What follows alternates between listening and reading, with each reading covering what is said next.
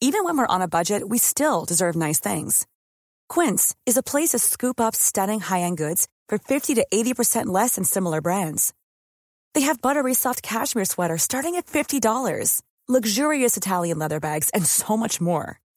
Plus, Quince only works with factories that use safe, ethical, and responsible manufacturing. Get the high-end goods you'll love without the high price tag with Quince.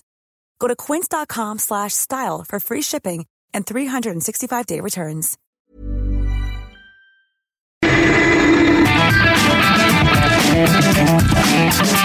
La misma Adela, pero con nueva fórmula y ese estilo único, incluyente, irónico, irreverente y abrasivo. Aquí empieza Me lo dijo Adela.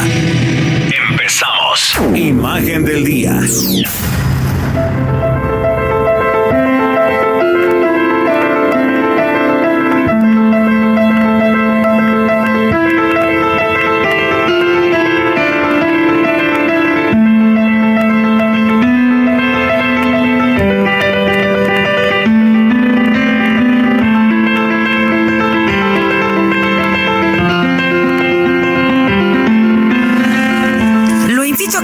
Todos los días hagamos juntos este ejercicio de imaginación a través de la radio.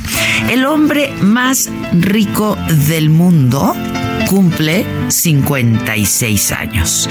Y hoy hacemos un recorrido por esta fascinante historia, la de Jeff Bezos, este niño prodigio que hoy es líder mundial del comercio electrónico. El fundador y presidente de Amazon nació en enero de 1964 en Albuquerque, Nuevo México, de una madre adolescente de solo 16 años que se casó con un inmigrante cubano, Miguel Bezos, quien lo crió y de quien tomó su apellido. Desde muy pequeño mostró signos de su inteligencia cuando empezaba, lo primero que fue desarmado por él fue su propia cuna, porque él quería dormir en una cama real. Durante la adolescencia, en el rancho de sus abuelos en Texas, pasaba horas y horas explorando, reparando molinos de viento, aparatos eléctricos, cuidando el ganado e inventando juegos de cálculos y probabilidades. Su abuelo, Lawrence Gise, fue una gran inspiración en su vida, él mismo ha contado. Él despertó su interés por la ciencia, por los cohetes espaciales y le ayudó a desarrollar su habilidad para la mecánica y para los negocios. En un discurso de graduación declaró que su abuelo le enseñó que es más difícil ser amable que ser inteligente.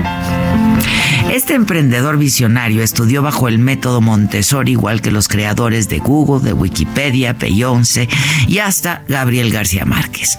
Un sistema que está basado en habilidades, en experimentar, en descubrir y en despertar la curiosidad de los niños. Él fue a la universidad en Princeton, se especializó en ciencias informáticas. Al graduarse rechazó ofertas de trabajo de Intel y de Bell Labs y se unió a Fitel, una nueva empresa de telecomunicaciones. A los 26 trabajó en el entonces Fondo de Cobertura de Shaw, donde investigó nuevas oportunidades de negocio en el Internet. Y decidió que los libros eran la opción más viable. Y bueno, pues como no tuvo apoyo de la empresa para su idea, decidió entonces hacerlo por su propia cuenta.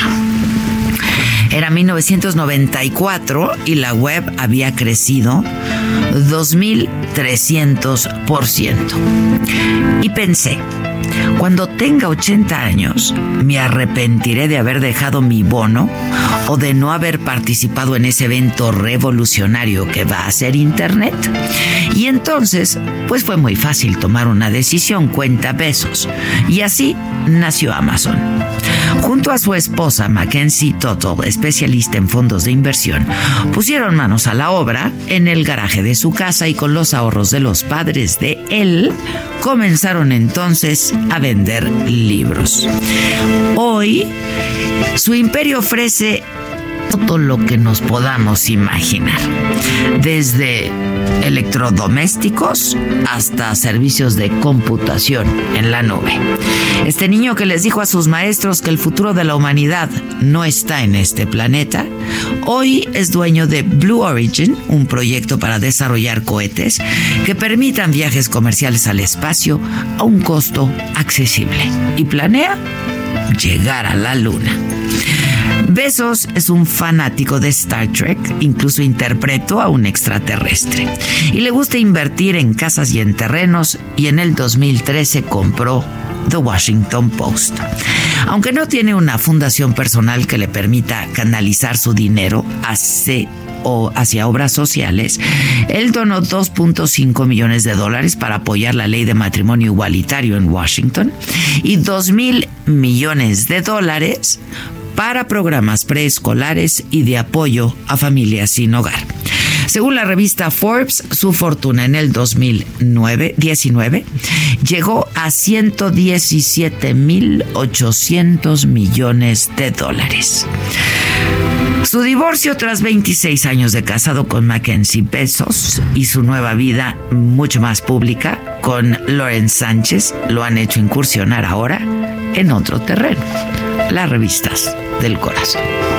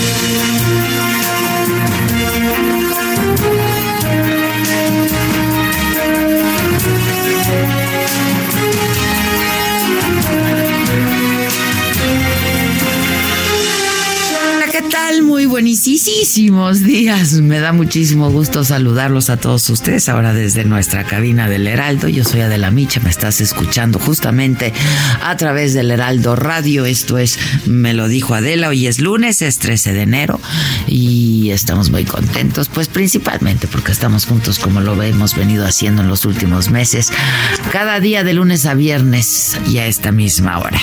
Hoy en las noticias en la conferencia mañanera de este lunes, Claudia Sheinbaum, la jefa de gobierno de la Ciudad de México, acompañada del presidente, anunció formalmente la creación de la Universidad de la Salud que ejecuta su administración.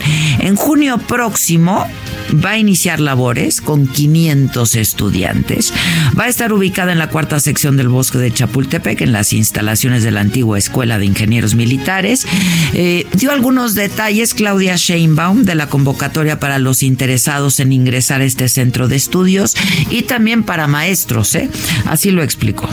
A partir de ahora y hasta febrero se abren las convocatorias para estudiantes y para profesores, no solo para personas de la Ciudad de México, sino principalmente para estudiantes egresados de preparatoria de todo el país que tengan la vocación de regresar a sus comunidades como médicos y como enfermeras. Torreón, Coahuila, familiares y amigos despidieron a la maestra y al menor que murieron el viernes pasado tras un ataque armado de este, pues este niño que después se suicidó. Eh, mientras tanto, las seis personas heridas, un maestro de educación física y dos alumnos ya fueron dados de alta. Afortunadamente, tres niños siguen hospitalizados, fuera de peligro se reportan. Y eh, también en la mañanera de hoy estuvo desde Palacio Nacional el secretario de Educación Educación Esteban Moctezuma y habló de este tema. El fondo del problema es eh, cómo la sociedad se ha venido constituyendo, eh, carente de valores. Una sociedad consumista, individualista, en donde todos los o muchos de los problemas que surgen de violencia, drogadicción, embarazo adolescente, eh, individualismo extremo y, y todo ese tipo de manifestaciones se dan por falta de todo un esquema social Thank you. Aumento a combustibles y energía eléctrica en el 2020, aseguró el titular de la Profeco, quien también estuvo ahí en la mañanera, Ricardo Sheffield. Hay estabilidad e incluso una baja en los precios. Indicó que para este año el promedio del precio de la gasolina regular será de 18 pesos con 20 centavos, de la Magna 19.73, el diésel 19.48 y dijo que a partir de febrero se van a cobrar las multas que se impongan a gasolineras. Transportistas que bloqueaban nueve accesos de la Ciudad de México y protestaban en el Zócalo Capitalino liberaron la circulación después de ser recibidos y dialogar con funcionarios de la Secretaría de Seguridad Ciudadana. En un tuit, la jefa de gobierno, Claudia Sheinbaum, explicó que el objetivo de estos manifestantes, bueno, pues es obtener contratos de acarreo de material con precios por encima del mercado a partir de bloqueos y amenazas en obras federales y locales. Durante la reunión de este domingo, en otros asuntos, con las familias Levarón y Lanford, el presidente López Obrador prometió justicia y la construcción de un monumento en honor, en honor perdón, de las nueve víctimas asesinadas en noviembre pasado durante una emboscada. La reunión fue el día de ayer y yo tengo en la línea telefónica a Julián Levarón. Julián, ¿cómo estás? Te saludo con gusto de nueva cuenta. Buenos días. Buenos días, ¿cómo están todos? Estamos todos muy bien. Cuéntanos cómo, cómo fluyó esta reunión y, qué te dejó esta reunión. Eh, ¿Cuáles fueron los acuerdos? ¿Hay avances en la investigación? Digo, sabemos lo que ha dicho el presidente, pero por parte de ustedes, ¿qué, qué, qué sabor les dejó esta reunión? Pues yo creo que nos ha dejado más unidos y más sobrios, uh, viendo hacia el futuro para buscar soluciones. Uh, y la la propuesta de hacer el monumento no fue por parte del gobierno, fue por parte de la familia. Yo creo que jamás hubiéramos aceptado un monumento que viniera por parte del gobierno, porque los lo vemos como héroes a esas mujeres que solas enfrentaban la vida con, con sus esposos trabajando en Estados Unidos y, y dejaron a 20 huérfanos, fueron madres ejemplares y, y guerreras. Y la verdad para nosotros es, es un desastre. Entonces la iniciativa es suya, es de ustedes, de la familia. Bueno, meramente de David Langford, el, esposo de Donna, que dejó, dejó a 11 huérfanos. Sí, sí, sí. Este, y bueno, ¿cómo fluyó la reunión con el presidente y a qué compromisos llegaron? Ellos tuvieron una reunión en privado con el presidente y Después fue un, una, un acto público en donde la familia dijo que nosotros no, no vamos a permitir que la tragedia y la violencia defina el destino de nuestra familia y nuestra comunidad. Y yo creo que pues estamos somos estamos más resilientes en ese sentido y agradecemos al presidente que haya venido porque no queremos que ese pueblo que siete décadas de trabajo le metieron para levantar una economía y darle trabajo para crear empleos localmente sea otro pueblo fantasma. Digo, en la Sierra de Chihuahua estamos llenos de pueblos fantasmas por la impunidad y por la violencia. Y yo creo que la única forma en que eso se, se, se puede replegar es con la participación de todos los mexicanos. Últimamente a todos nos toca hacer que se respete el derecho a la vida. Sobre la investigación, Julián, ¿se les dijo algo en particular? Nada nuevo. Eh, sabemos que hay siete detenidos, entre ellos, imagínate, el, director de seguridad pública, lejanos. El, que está armado y que anda por las calles en patrullas y recibe un sueldo y aparte manda a los otros policías y ahora resulta que participan en masacres y, y, nadie más podemos responsabilizar por este desastre. ¿Sobre el móvil de, de esta tragedia se sabe algo? ¿O todavía nada? Los que, los que están detenidos y que confesaron su participación, lo que han dicho es que ellos estaban esperando otra caravana de sicarios de otro, de otro, de otro cartel y que se confundieron, pero nosotros vimos en el ayer o ayer el video de, de cuando bajan del cerro 15 sicarios y, y uh, si, si lo escuchas muy bien, mi primo dice que él escuchó a uno de los sicarios decir hay uno vivo y le siguieron disparando a estos niños y después dijeron quémelo. Uh, no podemos aceptar que eso haya sido una confusión. Sí, sí, sí, se necesita, se necesita pues indagar más y adentrarse en esta investigación. Hay el compromiso del presidente, esto lo ha hecho público, de que pues se va a llegar a conocer la, la verdad y que no habrá impunidad, Julián. Ojalá y así sea. Ellos nos han uh, nos han dicho que tienen ya uh, al menos 40 personas identificados y 14 camionetas que participaron en esa masacre. Y lo verdaderamente escandaloso es que había otro caravana de asesinos en Sonora y estos individuos se pasean por los pueblos y nuestras comunidades y al parecer ni el poder legislativo ni el poder judicial nos ha dado las herramientas para detenerlos.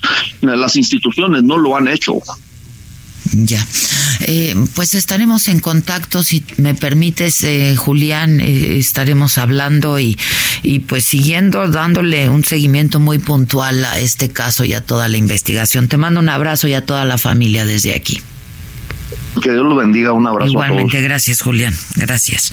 Bueno, pues eh, así, así están las cosas. La ex dirigente sindical del magisterio, Elvester Gordillo, aseguró que sus derechos sindicales están vigentes y plenos. Emitió un tuit esta mañana a través de su cuenta oficial y dijo que en la democracia se gana con votos. Su comentario se da luego de que Alfonso Cepeda, el secretario general del sindicato, yo no sé si vieron también una declaración y un tuit que, también eh, postearon, él, él, lo posteó, eh, Alfonso Cepeda, el um, secretario general del sindicato actualmente, dijera que el Bester Gordillo está imposibilitada eh, a, ser la líder sindical de nuevo porque dejó de pagar sus aportaciones desde hace años y que eso pues en automático la descalifica, la imposibilita a poder ser la eh, líder general del sindicato. Ella eh, lo desmiente y dice que sus derechos están, son plenos y que están vigentes. Vamos a ver qué pasa con este asunto. En información internacional, luego de que Irán, escándalo también internacional, admitiera el derribo del avión ucraniano en el que murieron 176 personas, la mayoría iraníes y canadienses, se desató el caos y las protestas se enteran. Cientos de personas salieron a las calles para manifestarse contra el régimen. Culpan a las autoridades de mentir y piden la renuncia de los responsables del accidente. Acuérdense que primero habían dicho que ellos no tuvieron absolutamente nada que ver con el desplome de este avión. Y después admitieron que eh, pues sí habían sido los autores, pero que se debió a un accidente.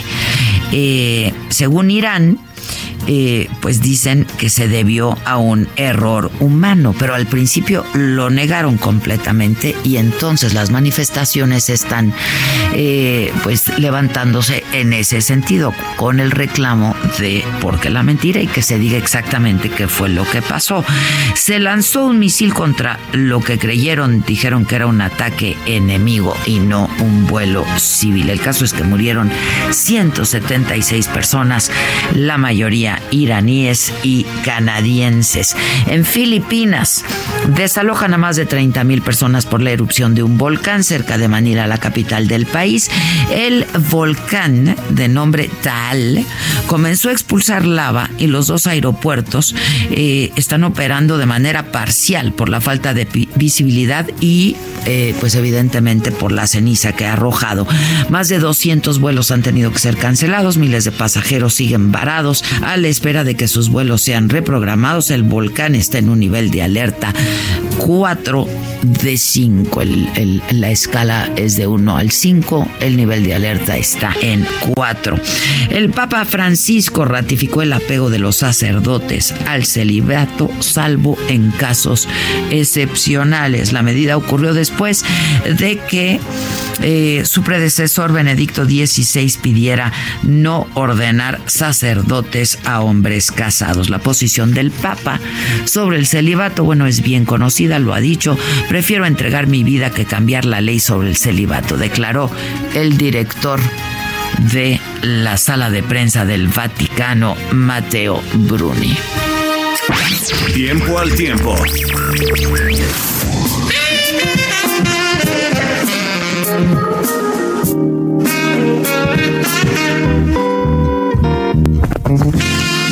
Bueno, vamos a darle tiempo al tiempo y es que en el Valle de México hoy se espera cielo despejado la mayor parte del día. Qué bien les hace que llegue yo a la ciudad, de ¿eh? Una disculpa. Salió el sol. Salió el sol. Esto que me decían que estaba helando y yo los veía con bufantes y amigos y ¿Qué le pasó? Ya se fue, desde ayer ya hacía calor en la. ¿Cómo? Muchísimo. Sol, Muchísimo. alguien ya salió al sol en su terraza. Yo Eso pensé. Sí, ¿verdad? Digo, tuve mucho trabajo, pero sí.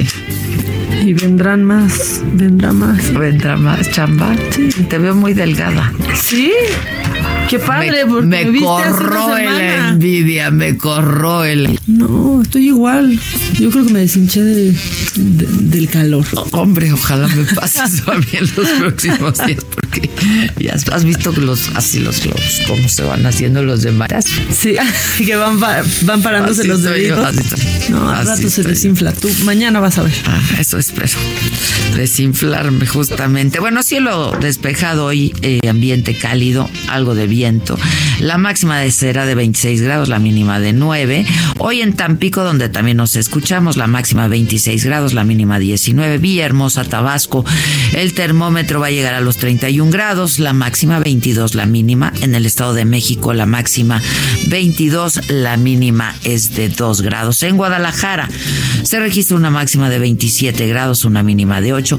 Y en Acapulco, ay, saludos allá, Acapulco. Y gracias eh, de nuevo a todos por allá en Acapulco, a nuestros compañeros en la estación, a Toño, muchas gracias. Eh, Alfredo, muchas gracias. También a todos, muchas gracias. Y a todos quienes gentilmente nos recibieron por allá. Ahí la máxima para hoy, 31 grados 22, la mínima. Disfrútenlo, disfrútenlo porque de veras que es un paraíso aquello. Y, sin gente, el paraíso es de uno. o sea que es una maravilla. Espectáculo. Pues era de esperarse, ¿no? El Joker, la peli, encabeza las nominaciones al Oscar para el 2020, 11 candidaturas. Se dio a conocer la lista esta mañana. Eh, están El Irlandés también, de Martin Scorsese. Érase una vez en Hollywood, 1917 eh, y Parásitos. ¿Ya las viste todas, Maca? Me falta Parásitos, me falta terminar de ver el irlandés, la verdad. ¿No lo he tenido que, o sea, de corridito no lo he podido ver. Y Once Upon a Time in... Es que es larga, es muy larga, es, muy larga, pero sí es muy buena. Es, muy buena, pero sí es muy buena. Yo ya la vi. The Joker, por, por supuesto. ¿Qué tal The Joker? Es, que, mira, yo no sé ya la actuación de este cuate. Sí. ¿Qué onda? Sí, aunque 1917, que ya se va a estrenar, eh, pues ganó Sam Méndez como mejor director. ¿eh? Yo no, ¿Ya la viste tú? No, no la he visto, apenas se va a estrenar, pero los Saga Awards ganó Sam Méndez a todo todos estos directores, a Scorsese le ganó. Entonces, pues se va a poner bueno, pues. Pues se va a poner bueno y Parásitos dicen que está buenísima. Dicen que está ¿Cuál es el tema? ¿Sabes? La verdad, no tengo no sabes. Idea. Ok, ok. Si alguien sabe, no Son unos parásitos, mira. es que yo conozco a varios parásitos, entonces. Y no les daríamos premio. Puede ser de política, puede ser, ¿no? Puede ser de un ¿eh? montón de cosas. te voy a decir. Este, Dolor y Gloria de Almodóvar está en la lista también de mejor película extranjera. El fotógrafo mexicano Rodrigo Prieto aparece en la lista de los nominados por su trabajo en el irlandés. Lo hizo muy muy bien. Rodrigo estudió conmigo. De veras que eh, esa escuela nuestra, que también fue un poco Montessori, yo creo que, digo, no, yo no soy un ejemplo, pero hay varios ejemplos. Este, ahora que hablábamos de Jeff Bezos y de muchos que estudiaron en este tipo de colegios Montessori, este, la escuela en la que nosotros estudiamos era un poco eso, ¿no? Este, pues era un sistema abierto. Eh, y yo estudié con Rodrigo. Y es un genio de la cámara, de la lente, Rodrigo, qué bárbaras. Buenas, buenas, la verdad. Así es que mi querido Rodrigo, besos y abrazos y felicitaciones desde aquí. Y otros queridos compañeros de mi escuela, del Albatros, que le decían el Albar todos, Albar todos. A mí me tocó cuando era Albantros. ¿Por? Pues decían que era un antro. Y yo fui a verla un día y a mí me encantó, ¿eh? Yo fui a verla. Las instalaciones eran increíbles. Las instalaciones padrísimas, pero aparte, o sea, yo entraba a los salones y estaban todos platicando. Yo decía, esta cosa que, o sea, esto está bien didáctico, eh, métanme aquí y ya no me acuerdo por qué no entré. Este, yo entré ahí porque me corrieron de varias. nada más me recibieron ahí. Por eso se llama, por eso les di al bar todo, porque pues además ahí que llegábamos todos los corridos. Este, las instalaciones eran increíbles, había un río ahí, estaba bien bonito, la verdad. Tomábamos clases, muchas de las clases eran al aire libre. Pues era otro sistema educativo. Ay, qué padre. Pero pues yo con muchos de mis compañeros, aparte mi, mi generación, sí dio gente la verdad hoy es gente muy exitosa, muy brillante en lo que hace. Escritores, guionistas, productores, la verdad. Tan relajada como la prepa del Tequi, así. Así, sí, sí. Este, no sé qué escuela haya hoy en día que pues sea un poco... Con sistema Montessori ya a ese nivel, no sé. Sí, ¿verdad? Sí, sí, sí. No era Montessori, era como un sistema abierto, no era Montessori propiamente dicho, pero este. Era tipo Montessori. Sí, abierto, le decíamos. Bueno, este. Y. Em, pues felicidades, Rodrigo. Ojalá que te lleves el Oscar. Y la diseñadora de vestuario, Mayes Rubeo, por. Eh, Jojo Rabbit. Esa es ah. otra película. Que también está nominada, ¿no? Jojo también. La Asociación de Críticos de Cine y Televisión de Estados Unidos y Canadá premió este domingo a lo mejor del cine y la televisión. Érase una vez en Hollywood se llevó el Critics Choice Awards como mejor película. Joaquín Phoenix recibió el premio a mejor actor por Joker. Renée Zellweger a mejor actriz por Judy. No he visto Judy. No, y ya está, ¿eh? Ya la podemos ver. Creo que está en Amazon Prime. Yo ya la vi. Anunciada, no la he visto, ah, pero ya está. Anda, hay que verla, hay que verla. Bueno, y la reina Isabel se reúne hoy con los principales miembros de la realeza británica en su residencia de Sandringham para analizar el futuro papel en la monarquía de los duques de Sussex, Harry y Meghan. Este encuentro convocado con carácter urgente pues por el anuncio hecho por Harry y Meghan la semana pasada de que pues van a ser independientes este y que van a vivir como part-time, ¿no? Una parte en América y una parte en, en Europa. Se está armando, ¿eh? Eh, se está armando. Traigo unas de ellos dos. Ah, sí. Va.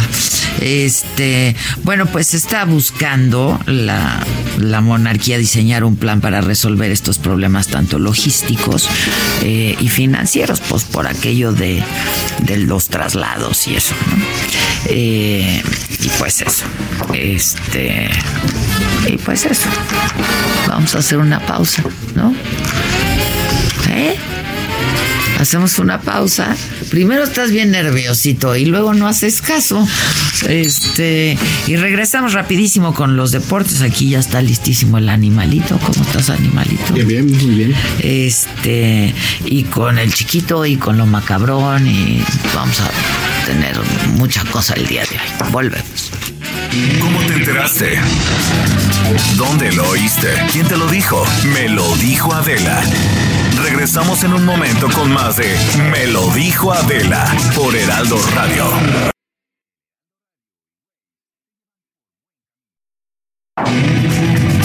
Continuamos con el estilo único y más incluyente, irónico, irreverente y abrasivo en Me lo dijo Adela por Heraldo Radio.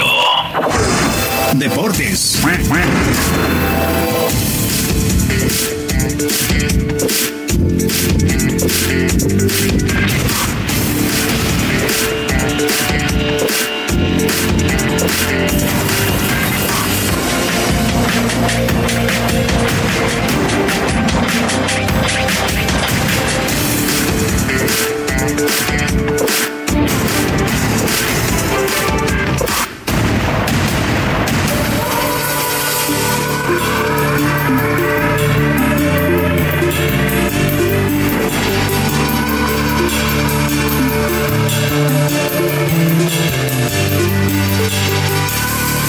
Ya estamos de regreso y estamos aquí en nuestra cabina de la Ciudad de México, en el Heraldo Radio. Yo soy Adela Micha y me estás escuchando. Pues salió un poco mi tristeza. No, me da Melancólico. es un poco de nostalgia, ¿no? El mar y esas cosas tan bonitas que se veían desde ahí. Este, pero me da gusto ver al resto de mis compañeros, a ver si el queridísimo Enrique, ya, lo saludamos como costeño, ¿eh? ¿Qué pasa, Brody? ¿De dónde? Eso, guerra. ¿Se acuerdan del ratón? ¿Del ratón Crispín? El ratón Crispín. Ay, con Luis de Alba. Con Luis de Alba, ¿se acuerdan? ¿Tú por qué sabes? Cultura general, pero tocó, eso sí te tocó. El pirurri. Sí, sí, eso sí te tocó. El no, era el jaro. Estoy de acuerdo, eso sí te tocó. El chido, chido. El yucateco, sí es cierto, era yucateco. Este, me dio un gusto ver a Stephanie que llegué a regañarle. Me dice, primero saluden. Uy, ¡Ay, qué segura! Uy, no, no, no. Y como hoy no viene arregladita como luego acostumbra, porque pues a lo mejor no va a venir nadie que le interese. hoy no viene el novio. Me espantó. No, no sabes, en diciembre estábamos grabando unas cosas en la oficina de la saga y de pronto llega, entra, entra Steph, pero con boca puesta, con cejas puestas, con pestaña puesta. Y todos, y todos le dijimos, ay, pues a dónde, y voltea. Ay, ¿qué les pasa a todos? Bueno, pues perdónanos por no reconocerte, Steph. Uy, como me hace. Uy. exacto. Mi sticker favorito es cuando esta me manda el uy. Uy. Cuando me manda el uy, ya me saca la sonrisa. ¿Qué onda, animalito? ¿Cómo estás? Muy bien, muy contento que ha regresado el fútbol mexicano, aunque muchos lo critican. Pero ya de nuevo. Oye, y ayer, ¿qué fue el, el el Sunday Night, ¿no? ¿O qué hubo? el americano. Se jugaron ya, Se jugaron ya los playoffs y ya han quedado definidas ya las finales de conferencia. Se van a disputar ya lo que será eh, los boletos para el Super Bowl, cada uno en su conferencia respectiva. Miami, ¿verdad? Eh, sí, eh, Titanes, eh, Genesis se van a enfrentar a Kansas City. El Super Bowl será en Miami. En Miami, ¿verdad? De febrero, exactamente. Hay que ir, ¿no? Vamos. Imagínate. ¿Quién va a estar en el medio tiempo? Que la verdad es lo que a mí me interesa. Shakira y J-Lo juntas. Vamos. Vaya. Latino, latino, latino va a estar increíble el, el, espectáculo. Deja, deja, deja hacer algunas gestiones porque a ver si nos regalan un par de boletos porque yo no pienso pagar por los boletos. Imagínate, están no, hay que operarlo. Están, carísimos. Pero vámonos. Pero tengo un par de amigos ahí que luego van. Dejan, dejen hacer algunas gestiones. Muy bien, en tus manos estamos. Pues ya, como ya, siempre. Pues mira, ya para que si gestionas, pues eh, de entrada, quienes van a disputar eh, el primer boleto para lo que es el Super Bowl, eh, Titanes de Tennessee contra Jefes de Kansas City, de ahí vas salir el primer, digamos, eh, finalista del Super Bowl. Eh, mientras que los 49 de San Francisco se van a enfrentar a Green Bay y estos son representantes de, la Liga Nacional. Y bueno, de ahí va a salir el segundo equipo que va a estar disputando en Miami el próximo 2 de febrero el Super Bowl. Entonces va a estar interesante. ¿Qué, qué, ¿qué fecha? 2 de febrero. 2. 2 de febrero. Ah, disculpen. No puedes. Tengo es el día de los tamales, no porque puedas por eso. La candelaria. del muñequito. Es el día de la candelaria. por eso no puedes. No voy a poder esta vez. Demonio. Y pues, sí. Perdonen, perdonen, pero voy a ir a festejar a un amor de mi vida, entonces. No poder. Ah, lo. Uh, sí, cierto. Entonces no, no, no se va a poder. Es el 2 de febrero. Es el 2. Disculpe. Ya habíamos tendremos tenido que esta ver. plática, siento, aparte. Te dio el déjà vu. Y llegamos a la misma conclusión. Claro. Que te cuente Maca lo que soñó. Ahorita que nos cuente. platica ahorita. Bueno, Eh, entonces eso es el americano. del Luego- americano. Se dio la Supercopa de España, se jugó en, en, eh, Emiratos Árabes. El Real Madrid se, enfren- se enfrentó al conjunto de Atlético Madrid. Eh, el Real Madrid levantó su primer título del año en penales. Fíjate que hubo una polémica ahí muy polémica. Eh, el, el jugador del Atlético de Madrid se enfila a la portería. Álvaro Morata y Federico Valverde le tira una patada por detrás, una barrida por detrás, lo cual imposibilita que pues, pueda anotar el gol que pudo haberle dado el triunfo al Atlético de Madrid. Y entonces eh, este, el técnico de- del Atlético, el Cholo Simeone, experimentado y fuerte jugador cuando lo fue, eh, pues reconoce que a pesar de esa jugada que le cambió el destino al partido, pues cualquiera lo hubiera hecho. Tenemos ahí el audio de- del Cholo. A ver, fue la jugada más importante del partido de Valverde. Si esa jugada proseguía, posiblemente era gol. Y le dije, pues no te preocupes, cualquiera hubiese hecho lo mismo en tu lugar. Él hizo lo que, lo que tenía que hacer. Veremos cuántas jornadas le dan.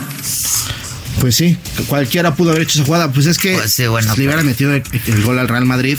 Y bueno, que a la postre ese- ese- esa falta le cambia el destino al partido. Se van a penales y el, Real Madrid eh, de Sidán se lleva el título, eh, de su primer título del año, que es la Supercopa de España. Eh, un partido muy interesante.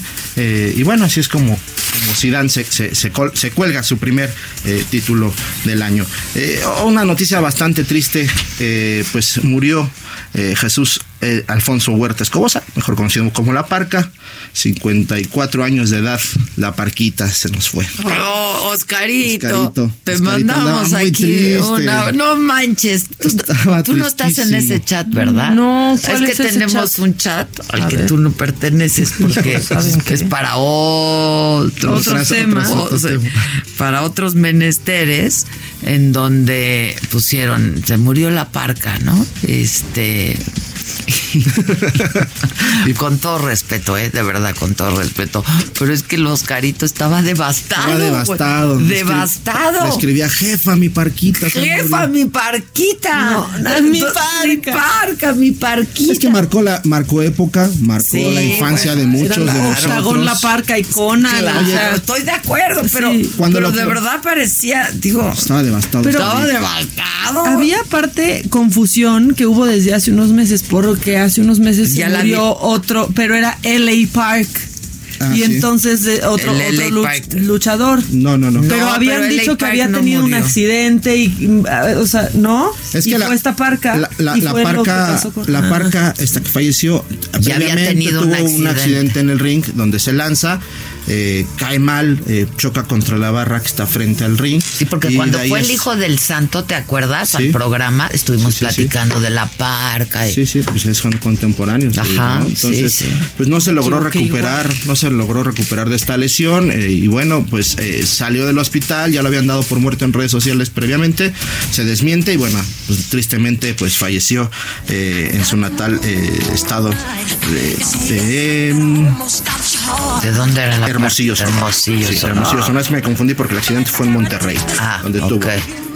Eh, quien no bailó con esa entrada, bueno, yo cuando ver. lo presentaban de, de thriller, cuando entraba al ring, pues, realmente lo máximo la parca. lo máximo la, la parte.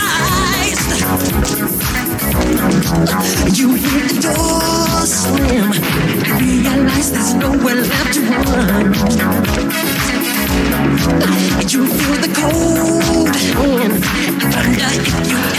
que descanse en paz la parca. Pues sí, triste ah, historia, pero este, pues aquí te mandamos un abrazo, Oscarín.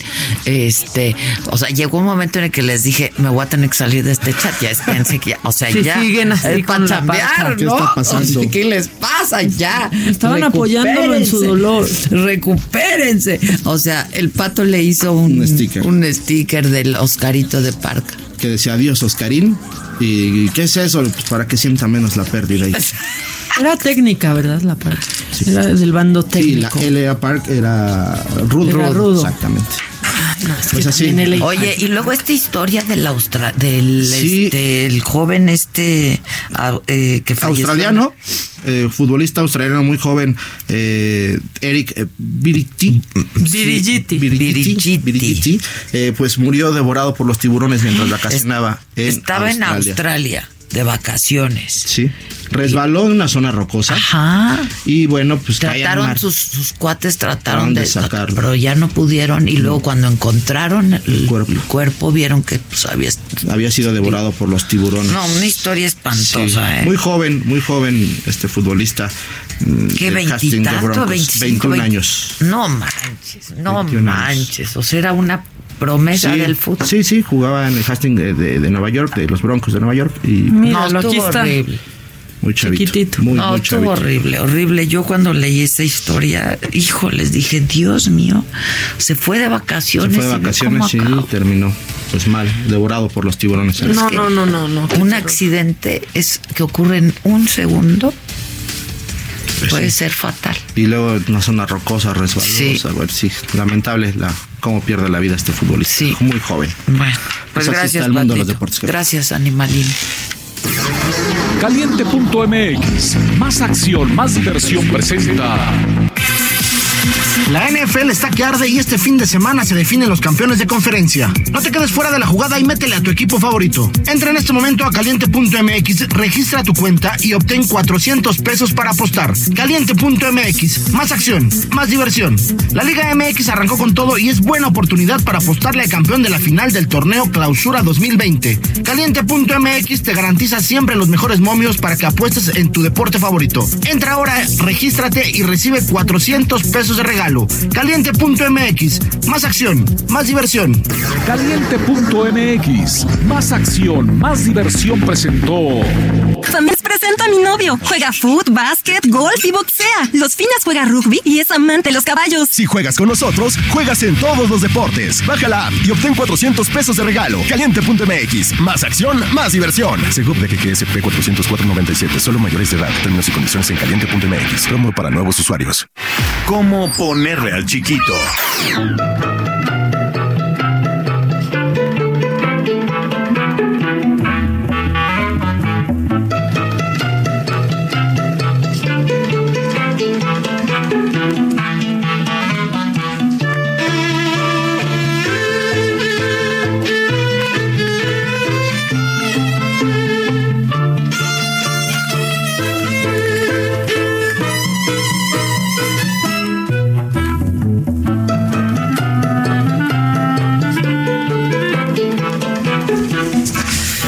El chiquito. A ver, viene. ¿A quién le vamos a poner?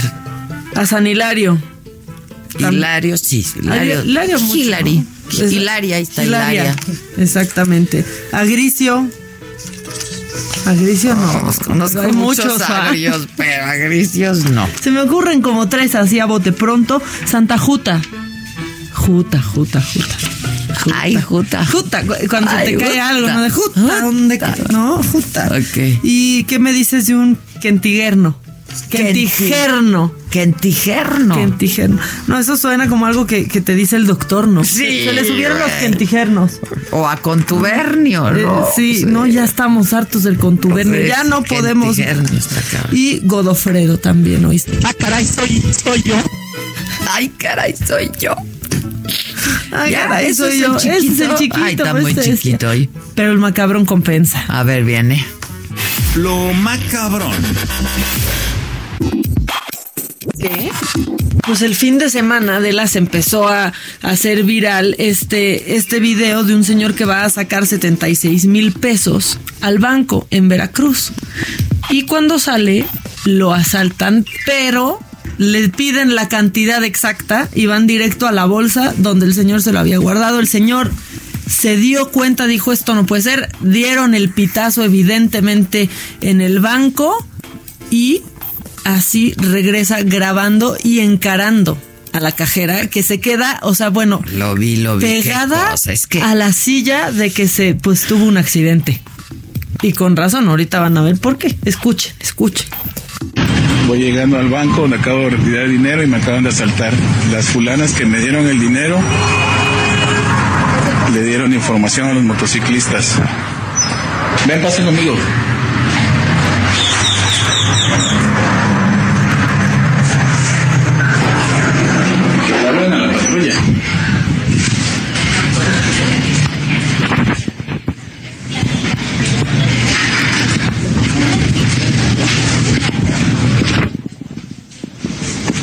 A ver, señorita, me acaban de asaltar y me dijeron que 76 mil pesos, que se los dieran y sabían en qué bolsa me lo metí. Tú fuiste la que me atendiste. Sí, y me dijiste, espérame cinco minutos para darte de 500. Maldita, voy con mi hijo, voy con mi hijo. Tú le diste el pitazo a los pinches rateros. Tú le diste el pitazo a los rateros. Háblale a la patrulla o que le hable al gerente. Porque tú le diste el pitazo y me dijiste, espérame cinco minutos para darte de 500. Y te dije, traigo prisa porque ustedes así son. Y yo ya estaba sospechando de ustedes. No, no, no, pero es que ella fue la que le dio el pitazo a los motociclistas, porque qué casualidad que me dijeron, dame los 75.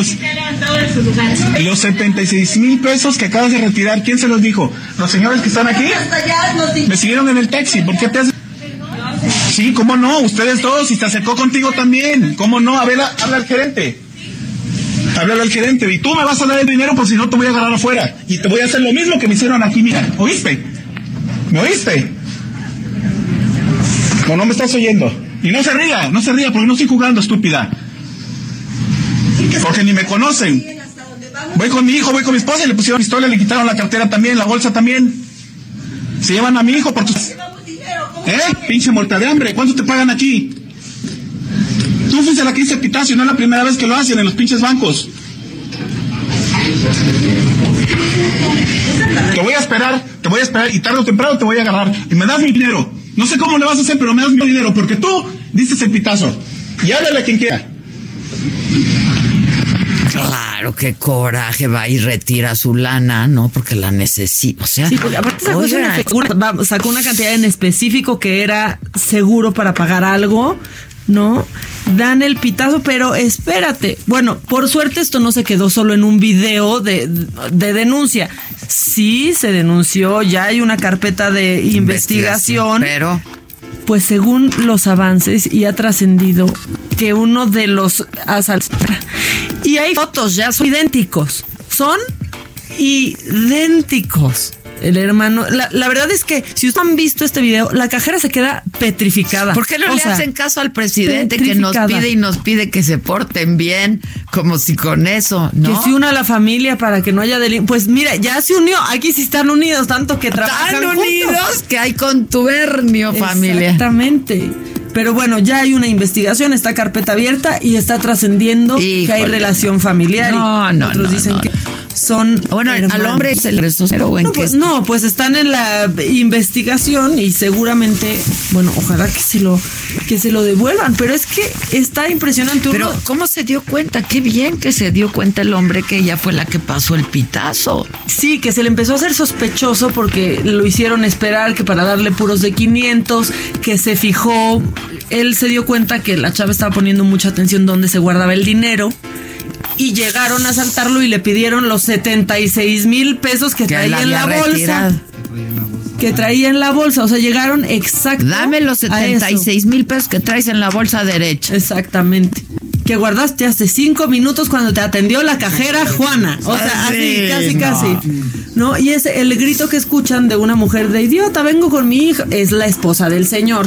que está, pues, tiene razón, o sea, que lleguen, te asalten junto a tu esposa, junto a tu hijo y que además, oye, la gente trabajamos para ganarnos nuestro dinero, ¿no? Pues, o sea. Y que sí, ya tratamos de ir lo menos posible a los bancos y pues hacer cosas a través de las apps y demás. Hay que hacerlo, ¿eh? puede. De verdad hay que tratar de hacerlo ya, no, ni ir a los, a los cajeros a retirar, o sea, lo menos lo menos que pueda de verdad. O ir, ya cuando vas, si ya tienes que ir al, al cajero, yo lo que hago es que hay un banco que te da opción de retirar sin tarjeta. Entonces no llevas tu tarjeta y llevas nomás un numerito que te da la app y sacas ese dinero. Hay que extremar precauciones. Yo creo que tenía como cuatro meses de no ir a un banco, ¿eh? Sí, Tuve que ir hace unas semanas para algo. Digo, a veces uno en esta lana y vas a hacer un retiro al banco, ¿no? Al cajero. Este. Pero ya retiros mayores y hagan una transferencia, vean, vean por todos lados cómo hacerlo para, para no ir, porque pues sí pasa, en los bancos nos piden no usar celulares, no llevar lentes, no llevar gorras, pero ahora pues nos tenemos que cuidar también de algunos empleados del, del ¿Y el banco qué? No ha dicho nada. No han dicho nada. Santander, es el banco Oye, sí están igualitos los hermanos. ¿Ya ves la app en donde te hace nombre? O te hace, a ver, hazlo. Parecen. Parecen. Claro, están, están igualitos. Y rápido, mira, hay mucho macabrón, pero este vámonos porque es cortito.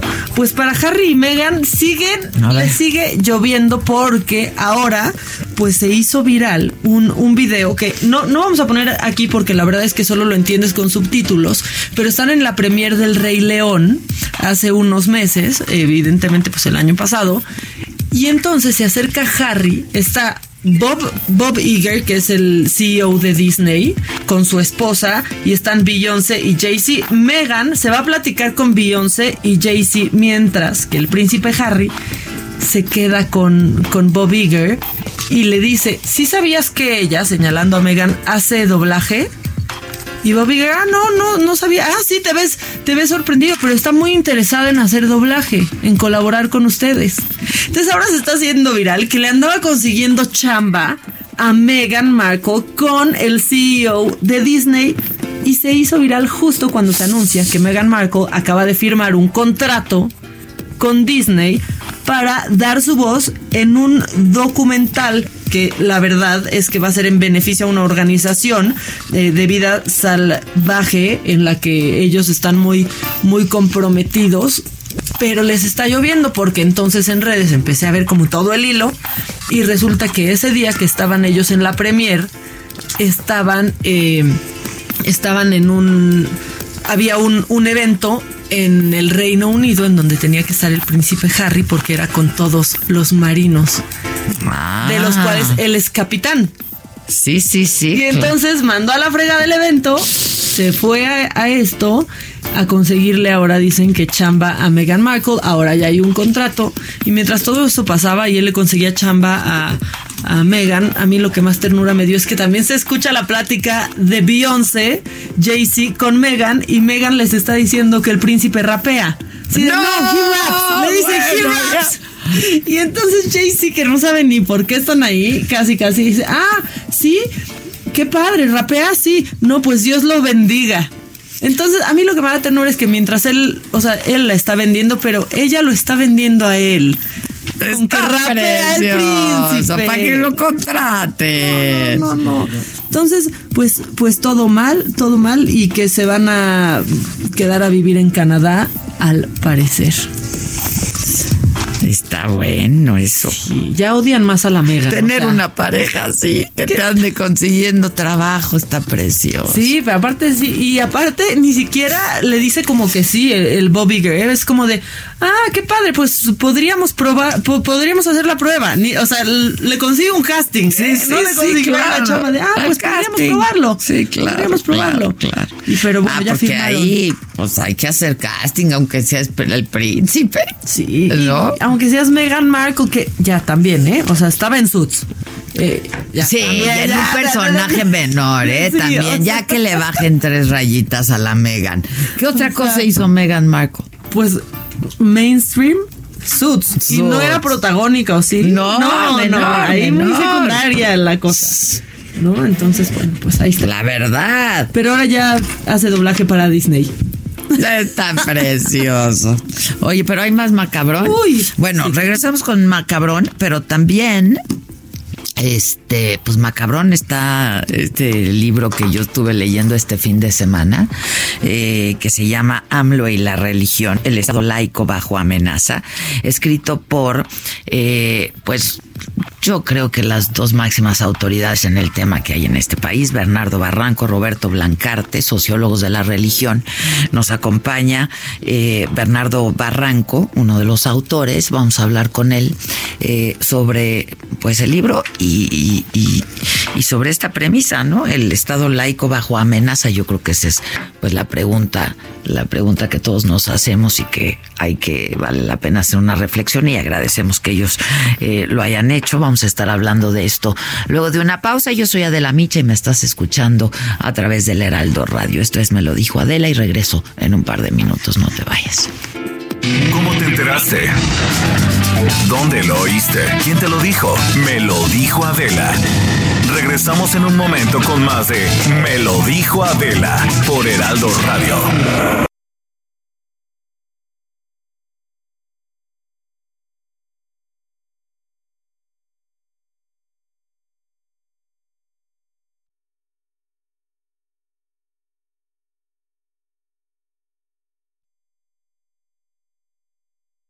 Continuamos con el estilo único y más incluyente, irónico, irreverente y abrasivo Melodela por Heraldo Radio. Hay que leer.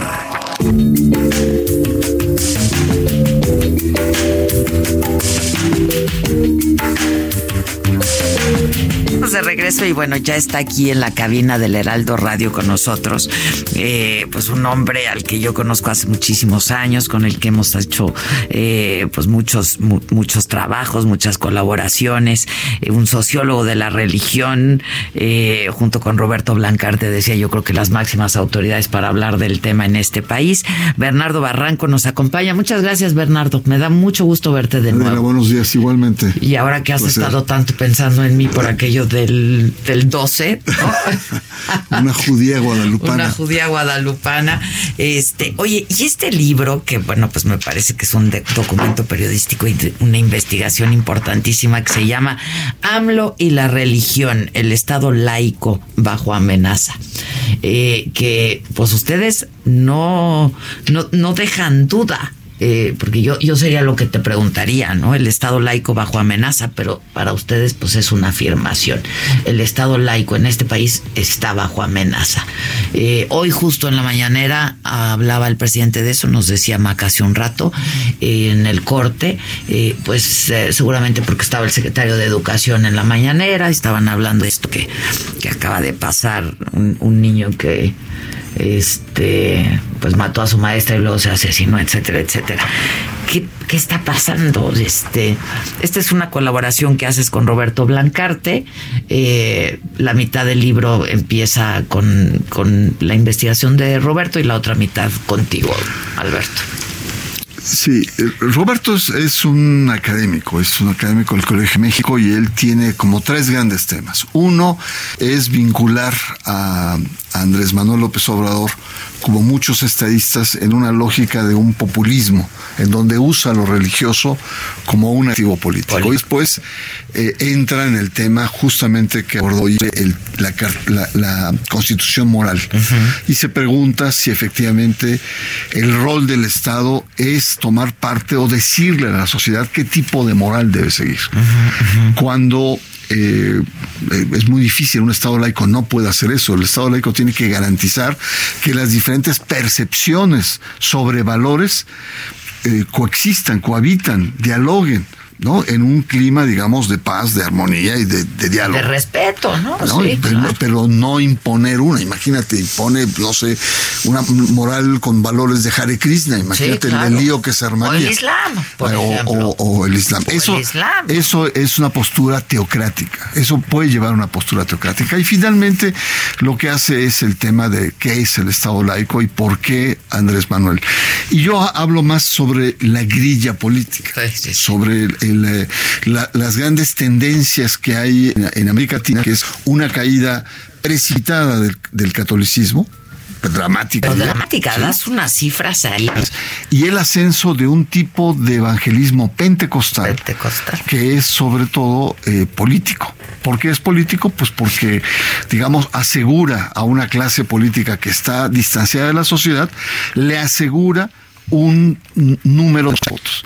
Y frente a elecciones cerradas, la clase política le ha abierto las puertas de manera de par en par a los evangélicos. Entonces, hablamos ya de, bancadas eh, evangélicas, candidatos evangélicos, y ahora ya estamos hablando de presidentes evangélicos.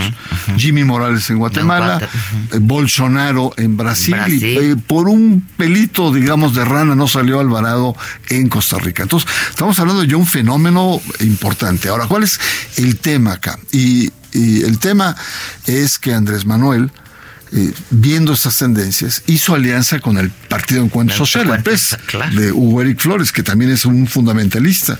Y después hizo alianza con Confraternice, que es una red de iglesias pentecostales. Farela, ¿no? Arturo estuvo aquí, estuvo aquí en el programa Arturo Seguramente te, te, adoctrinó, ¿no? pues está difícil, pero... pero bueno, es que yo lo invité justamente, este pues por esto, esta intención que eh, pues se les den, se les abran los medios de comunicación a, la, iglesia. Entonces le prometió medios de comunicación, Farela tomó la mano y dijo hay que cambiar 130, eh, es decir, eh, lo que ha provocado Andrés Manuel López Obrador, porque no hay otro responsable más que él, hay que decirlo claramente y sin ganas de fastidiarlo, es, es que él se ha convertido en un presidente eh, predicador. Utiliza la Biblia, se pone severo cuando usa el, Antiguo Testamento. Es como el pulpito, Suave. así es. Entonces, es confusiones tanto en Morena como en la sociedad. Y esto eh, lo que está llevando es que históricamente marca un principio eh, de separación entre la iglesia, las iglesias y el Estado. En este momento, con las aperturas que está haciendo el presidente, la cosa se está desdibujando. Porque no solamente. Además, esta separación, perdón que te interrumpa, Bernardo, pero te lo, te lo pregunto, pues es la que ha, garanta, la que ha garantizado pues las libertades en esta democracia, ¿no? Este, el, respeto a las minorías, la existencia de las minorías, ¿no? Y, y que no es un fruto gratuito. No es porque, porque además es muy claro. No fue obsequioso. el presidente es muy claro el decir, el Estado laico no debe ser anticlerical o antirreligioso. Todos estamos de acuerdo. Pero el Estado laico tiene que establecer, porque no hay gratuidad histórica, ha habido tres guerras. La guerra de reforma, la invasión francesa y la guerra cristera, donde lo religioso ha querido imponerse de manera teocrática sobre eh, la conducción del poder político. Entonces, no es gratuito que frente a otros países seamos un poco más rudos. Es nuestra historia lo ha marcado. ¿cuál es el riesgo de fondo que está muy claramente en el libro? Exacto, ¿cuál es el riesgo? El riesgo de fondo es que tú empoderes a grupos fundamentalistas que te digan no al avance de las mujeres. Las mujeres tienen que regresar a sus casas, a lavar pañales y dar los, hijos. La familia está en crisis y es porque la mujer ha salido a trabajar, que es todo el rollo y toda la digamos, el armado de la ideología de género contra las mujeres. Eh, la cuestión de la sexualidad. No van a aceptar todos los derechos que durante décadas minorías han logrado conquistar, todos los derechos este, sexuales. El tema de los homosexuales o diferentes formas de vivir la sexualidad están amenazados, no a la familia igualitaria, etcétera, etcétera. Y temas más científicos. Y de ahí, ¿no? Muchísimos. Entonces el riesgo es que entrando estos grupos con empoderamiento, es decir, que estén en las bancadas, que formen parte de los cuerpos eh, públicos, etcétera, tengamos una confrontación, digamos, cultural, histórica, innecesaria, porque son minorías frente a minorías.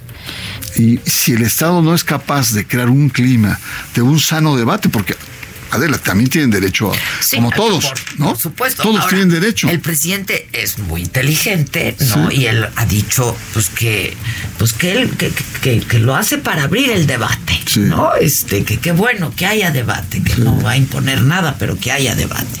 Eh, ahora, eh, la, pregunta también que se, que se hace a través de la lectura del libro en varias páginas es, este, ¿por qué debe importarnos la religión del presidente? ¿No? Porque finalmente, no, pues hay, hay presidentes que profesan su religión y este, y eso está muy bien, pero aquí hay una especie de intento de imposición, ¿no? Este, que además a mí no me queda del todo claro, no sé si a ti después de tanto estudio, qué religión practica el presidente. Él, él ha dicho que fue criado eh, pues en, dentro de la religión católica, pero él cada que puede, él dice pues que su religión es Cristo, ¿no? Eh, eh, es una paradoja y efectivamente lo has dicho muy bien. Es el tema cuando la religión del presidente se convierte en una cuestión de Estado por las circunstancias que hemos que se han venido construyendo. Y hay muchas paradojas déjame decirte, eh, muchos dicen que se ha convertido en evangélico, ¿no? Incluso hay fotos donde está orando y están en, trance con, evangélicos.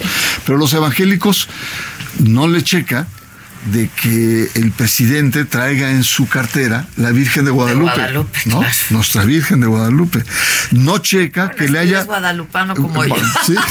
Evangélico guadalupano. No le checa que le haya puesto a su movimiento Morena.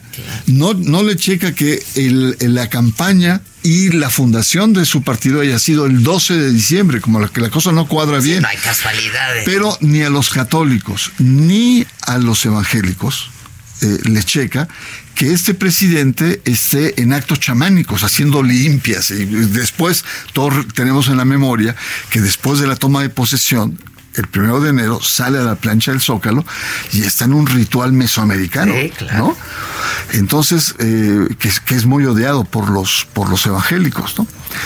Entonces, muchos lo que dicen es New Age, es un cóctel religioso, es un licuado de varias, ¿no? Ustedes hablan de esta religión, el New Age. Eh, entonces, Roberto va más por esta línea, es católico, New Age. ¿no? Exacto, que es como religión a la carta, ¿no? Tú decides qué de la carta te gusta, de cada religión y... ¿no? Tomas una pizca de... y vas armando tu propia religión. Yo no estoy tan de acuerdo con esa definición y tengo un capítulo donde, digamos, narro, donde digo, más que un homo religiosos, es un animal político, ¿eh? en el sentido aristotélico. Aristotélico habla del animal político. Y él lo ha dicho, él ha dicho con, citando a Nigromante, yo me hinco donde el pueblo se hinca. Por un lado tiene un cierto valor porque reconoce la religiosidad del, pueblo mexicano le da cierto estatus. Pero creo que se le está pasando la mano Adela. se le está pasando la... Y esto está creando muchas confusiones. Confusiones como la clase política, el mismo Morena, presentando iniciativas de reforma, de ley. Que no son de izquierda. Que entregan totalmente a las reivindicaciones de las iglesias. Les dan recursos, les dan medios, les dan, les dan todo y entonces eh, el, tema se plantea por el libro, por eso quiere ser una advertencia, es decir, ¿a dónde nos va a llevar este tipo de confusiones? Donde la laicidad es muy claro, la laicidad es libertad religiosa, ¿no? La, libertad de creer, pero también la libertad de no creer. No creer, claro, claro. Dos, la equidad. El Estado no puede tomar partido por ninguna eh, asociación o religión y por lo tanto entonces el Estado tiene que proteger las minorías religiosas, pero también las no religiosas. y ahí es donde entran los grupos feministas, homosexuales, etcétera. Pero la esencia de la laicidad en, su dimensión histórica es la separación entre la Iglesia y el Estado. ¿Qué significa? Que las iglesias no deben intervenir en la agenda pública como el Estado no debe intervenir en la vida interna de las iglesias. Y estamos, Adela, en ese meollo, por eso el libro sale para intentar ante la clase política, intelectuales, medios como el que tú representas, de situar el debate y poner un poco de orden en este debate que nos está, digamos, este, llevando a, condiciones paradójicas. O sea, yo después de, no lo, eh, insisto, no lo he terminado. Además, te, falta mi parte, no, no, puede ser. Este. Es más, es, más es más grillosa. esto me va a gustar, porque pues, casi no me gusta la grilla. Pero este, de pronto llegué a pensar que Farela va a tener su partido político. Pues sí, No, o sea, su canal ya lo quiere y ya lo ha pedido. Su canal ya lo ha pedido. Pero, pero eh, no sé si vieron los videos donde Farela dice pues esto es maravilloso, la cuarta transformación es maravillosa. Además a Farela le, apodan el pastor de la cuarta T. Eh, es maravilloso, porque dice, miren, eh, con recursos del Estado, lo que estoy haciendo es con los programas estos de jóvenes por un futuro. Estoy dan, adoctrinando religiosos a siete mil jóvenes. Entonces, ¿qué significa? Que tus recursos, los míos, los de todos, para, eso, para hacer proselitismo. Eso es una violación a, la laicidad del Estado. Y eso es lo que está provocando este tipo de Ahora, sí hay claridad en la Constitución, ¿no? En Por supuesto. o sea, 130 es muy claro. Y el presidente ha incurrido en faltas. Eh, eh, eh, ha omitido esta separación. ha omitido esta separación, pero sí es, es clarísimo. Entonces sí, el, el, el, sí es un tema... Yo le pregunté a Farela si era el pastor de Andrés Manuel. Ajá. Dijo, que no, dijo, no, no, sería demasiado decir que yo soy su pastor, pero este sí hemos orado juntos.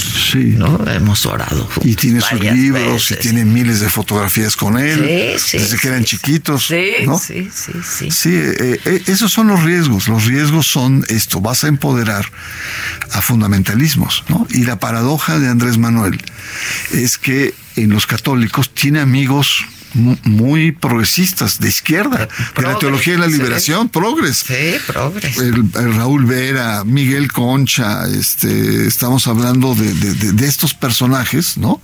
Eh, Arturo Lona, eh, Solalinde. Solalinde, claro. Y del otro lado, sus amigos evangélicos son fundamentalistas. Y cuando digo fundamentalistas, son ayatolas evangélicos. Que los legionarios o el opus de ellos están a la izquierda de estos movimientos. Fíjate. Entonces sí, eh, es, es, es, preocupante. Yo creo que es importante. Ahora, si ves a una sociedad mucho más armada, ¿no? Este... No, yo, yo veo sobre todo eh, una sociedad ilustrada que tiene claro el tema. ¿no? Maestros, intelectuales, opinadores que reaccionaron, conductores como tú, que preocupados por el tema, pero a nivel popular no está tan claro el asunto, a nivel popular no está tan claro.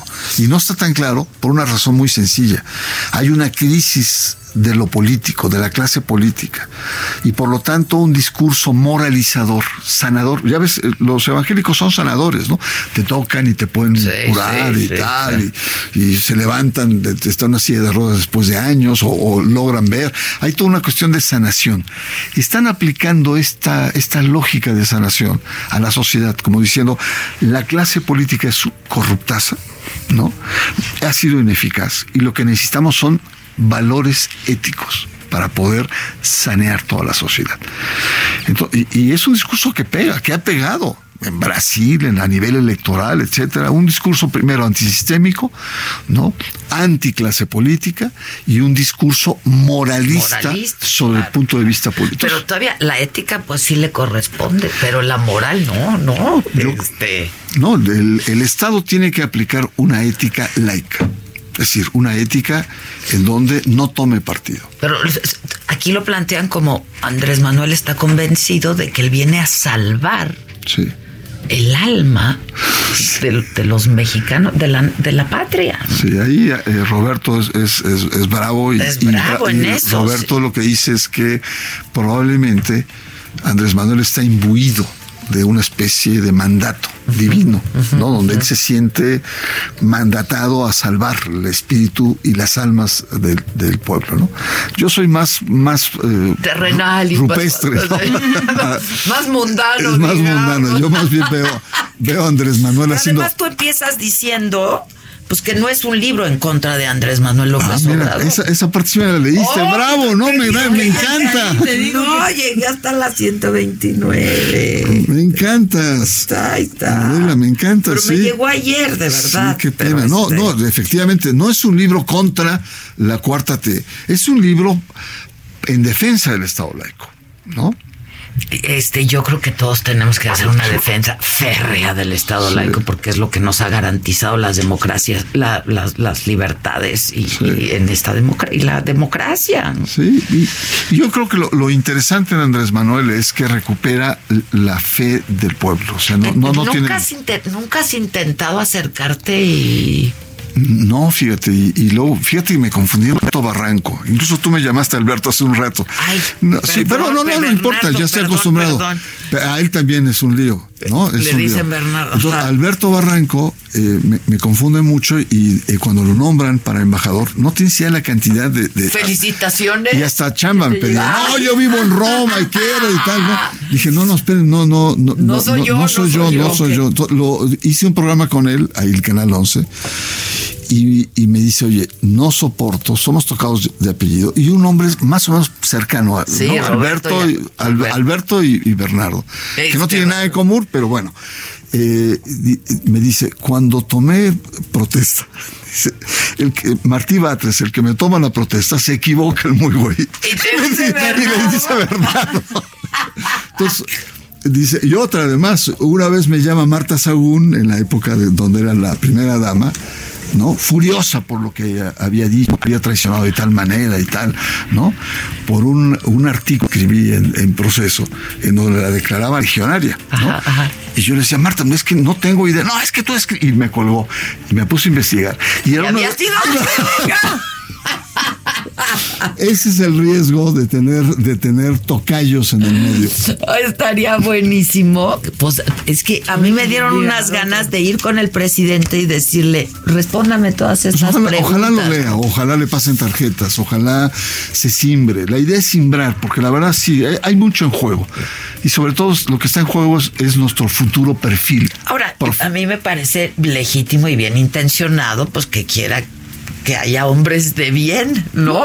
Hombres y, mujeres unidas, de, pues bien en este país. el, tema del tejido social. Exacto, eso sí le corresponde. Lo otro no. Así es. Lo otro no. Así es, no, Yo invito a que la gente le. Este, está a la venta ya. Ya está en todas las librerías. Hablo y la religión, el Estado Más laico baratísimo, bajo amenaza. Está baratísimo, está muy sencillo el libro. Está muy sencillo, de verdad, está muy accesible. Muy al estilo periodístico. Ajá, sí, y este, hasta subrayado está, ¿eh? Ay, no, no me impresiona, la verdad. No, sí. Hago mi tarea. Este, bueno, tú sabes que además es un tema que me, apasiona y siempre que puedo te leo. No, pues yo, recuerdo que teníamos cuando estabas en televisión en las mañanas, todos los miércoles. Tenías tú, claro. A las siete y luego cuando han venido los papas he, tenido entrevistas que hasta la fecha siguen teniendo muchas visitas. Muchas visitas, muchas. Qué buenos programas nos aventábamos. Esa, hice una serie del Papa de Juan Pablo II que estuvo increíble. A ver si Televisa me los presta. no, están en YouTube algunos de ellos. ¿Pero completos, crees? No, no, no, creo. no, creo. Los voy, voy, a ver si me los, si me los paso, porque son muy buenos documentos, la verdad. Mucha investigación. Estuvieron bien padres. Sí, además, bueno, que impresionante es que tú después de la entrevista te echabas toda la edición y te soplabas. Yo, terminabas odiando a tus invitados, porque además me daban horas de edición, claro, en la madrugada, ¿no? Porque como pues la gente no importante nos daban las horas de la madrugada, pero me quedaban noches enteras editando. Pero es que una intervención de media hora yo sacaba para editarla, dos minutos, sí. podías pasarte que cuatro horas. Sí, pero además. No, eso es chamba, ¿eh? Sí, eso, es chamba, eso es chamba. Para este eso hay algunos que se llaman editores. Sí, pero ya sabes que mis entrevistas solo yo las toco, la verdad. Pero se quedaban mis editores conmigo, por supuesto. Me acuerdo que mandaba a pedir pizzas, este, como a las cuatro o cinco de la mañana o algo para comer, porque ya ni el, ya nada estaba abierto y no me las dejaban pasar. ¿tú crees? Que no hay memo, decía. Que no hay memo de entrada. Y le dije, no manches, no hay nadie. O sea, llevamos 18 horas editando, no, no manches. No, pues no, no. Pues ¿sabes qué hacía yo? Les decía a todos, vénganse. Y ahí en la entrada nos poníamos a comer pizza. ¿La recepción? la recepción. No, pues está súper interesante. Este, qué bueno que lo hicieron. La verdad, gracias por hacerlo. Y hay que leer Bernardo Barranco, Roberto Blancarte y la religión, el Estado laico bajo amenaza, es editorial Grijalvo, está en todas las librerías y está barato. que de por sí los libros están baratos. Sí, sí. Y luego este. Buenísimo, gracias, ¿eh? No, Te veo pronto. Un placer. Igualmente, igualmente, Bernardo, y feliz año. Déjeme hacer una pausa. Regresamos enseguida. Yo soy Adela Michi y me escuchas por el Heraldo Radio. Volvemos. ¿Cómo te enteraste? ¿Dónde lo oíste? ¿Quién te lo dijo? Me lo dijo Adela. Regresamos en un momento con más de Me lo dijo Adela por Heraldo Radio. Continuamos con el estilo único y más incluyente, irónico, irreverente y abrasivo en Me lo dijo Adela por Heraldo Radio. Así es, estamos de regreso y hoy nos toca hablar en este momento de una pastilla negra. Claro que sí, usted caballero que se ha sentido triste, que sus relaciones íntimas ya no son como cuando era usted chavo, bueno, pues ha llegado la solución y esa se llama adulta y no es exclusivo de personas mayores, como diría mi amigo René Navarro, que es el vocero precisamente de adulta. Buenos días, ¿verdad René? Que no es exclusivo. No, no, no, el, el problema de que de repente caigamos en algún grado de disfunción eréctil, incluye a todos los hombres de cualquier edad, incluso muy jóvenes de veintitantos, treinta y tantos años. Y estos factores que, que, que, causan este tipo de cosas varían y pueden ser desde fisiológicas, que puede llegar a ser la hipertensión, a lo mejor diabetes, que sufran algún tipo de diabetes o puede ser a lo mejor este obesidad que luego hay, hay, hombres que no se ejercitan y comen demasiadas grasas y todo esto puede generar un problema. O psicológicamente la depresión. Así es y qué terrible si usted lo padece porque ya no se ponga triste, hay solución. Y eso es lo más importante. A México llegó y se llama adulta. adulta. la pastilla negra. En efecto, es una solución de forma permanente. O sea, esta sí es una solución. No hablamos de las otras pastillas, las azules, porque esas son un alivio temporal. Analicémoslo. Se la toman, da un efecto de 12 horas y se acabó. Adulta es un tratamiento. Este se toma cada tercer día durante un espacio de tres meses y en las primeras tomas comienzan a darse los efectos, que son erecciones que duran mucho más tiempo, más firmes y con una respuesta inmediata. Y al terminar el tratamiento de los tres meses, los efectos se quedan de forma permanente en los hombres. Eso es lo interesante, es un tratamiento, permanecen los efectos y en dónde lo encontramos porque seguramente se van a parar en alguna tienda, farmacia o centro comercial. No, no, no, no, no. Ni catálogo. No, no, no, no, no. Ni de distribución de mercadeo multinivel y esas cosas. No, no, no. Solamente se consigue a través de la línea telefónica, la línea directa de adulta. Ahí les va el teléfono. Tomen nota, por favor, caballeros. Y también las damas, ¿eh? Porque luego las mujeres también pues, disfrutan de hablamos esto más. Hay que hablar con la pareja también. Exacto. 800 230 mil. 800 230 mil. También hay una página web que se llama adulta.mx. Pero ahorita recurramos al teléfono. ¿Por qué? Porque les tengo una muy buena promoción para todas aquellas personas, hombres o mujeres, que se comuniquen al 800 230 mil. Las primeras 50 personas que llamen al 800 230 mil, les vamos a dar dos frascos de adulta al precio de uno. Maravilloso. Y, eso, no, y además, mi querida Moni, eso no es todo. Si este paquete de dos por uno de adulta viene acompañado de un tratamiento especial adicionado que se llama Prinex. Este tratamiento de Prinex es para combatir la eyaculación precoz. Y en aquellos hombres que no sufren eyaculación precoz, buenas noticias. Esto va a ayudar para alargar la duración de la relación íntima. El placer. Nada menos y nada más. Tenemos todo el paquete en conjunto, pagando solo el precio de un solo frasco, 50 primeras llamadas al 800 230 mil. Todas las, las personas, 50 primeras llamadas, 800 230 mil, 2 por 1 más Prinex.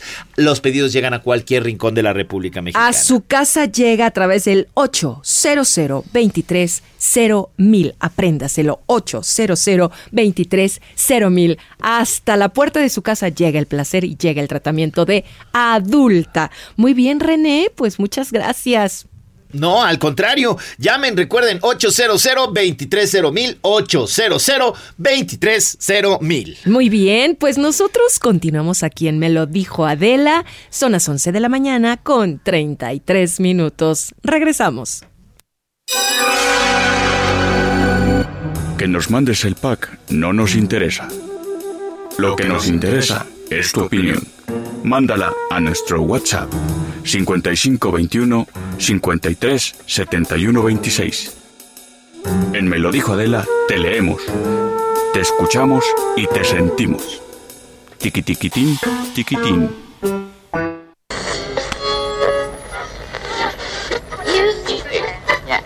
Sentir dolor en el...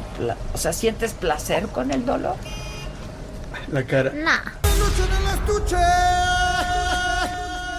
Adela, Adela Micha, eh, te saluda tu dios el escorpión dorado. Vengo aquí en el tráfico y de repente escucho tu voz en el radio y ay, como que, como que en mi zona de la entrepierna como que se sintió viva de nueva cuenta. te mando un saludo yo, Palocho de la estuche.